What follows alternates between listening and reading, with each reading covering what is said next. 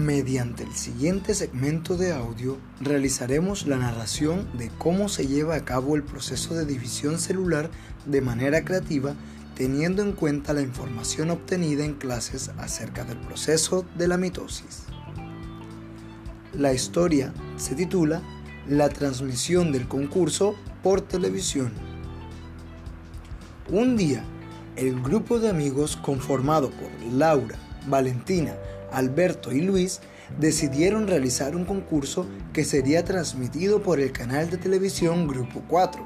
para toda la población de la ciudad de Celulandia, donde se inscribieron más de 500 participantes para realizar una serie de desafíos en diferentes estaciones cuyos nombres eran interfase, profase, metafase, anafase y telofase. El desafío consistía en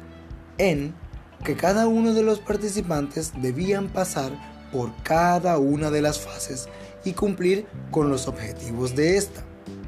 Como se tenía previsto, en la interfase el participante debía estar en calentamiento para posteriormente emprender el camino para llegar a la victoria y así obtener el premio mayor de 10 millones de pesos.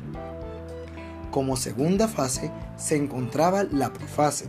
en la cual el participante tenía que empezar a desorganizar todos los objetos que se encontraban dentro de una envoltura, con el fin de seguir el proceso y desbloquear la entrada al tercer paso de este desafío. En la tercera parte del desafío se encontraba la estación metafase, en la cual el participante tenía que alinear de manera organizada todos los objetos sobre la mesa de trabajo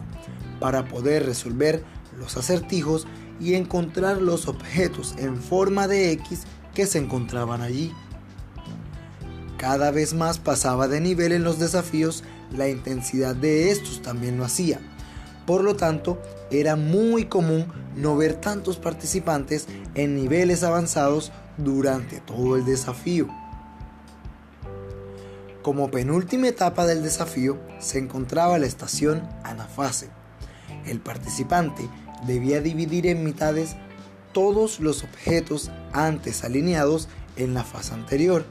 y empezar a organizarlos para tener paso al último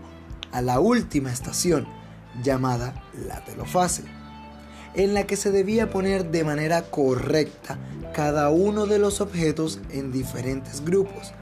para que la máquina de la citocinesis hiciera un corte y finalmente el participante con dos nuevos objetos en sus manos pudiera cruzar la puerta que lo conducía al premio mayor de los 10 millones de pesos. El día de hoy, en el periódico local, se puede ver una foto del grupo durante la prueba y solo se puede ver de un total de 512 participantes, 496 en la interfase, 11 en la profase, 3 en la estación de la metafase, 2 en la estación de anafase y ningún participante en la estación de la telofase.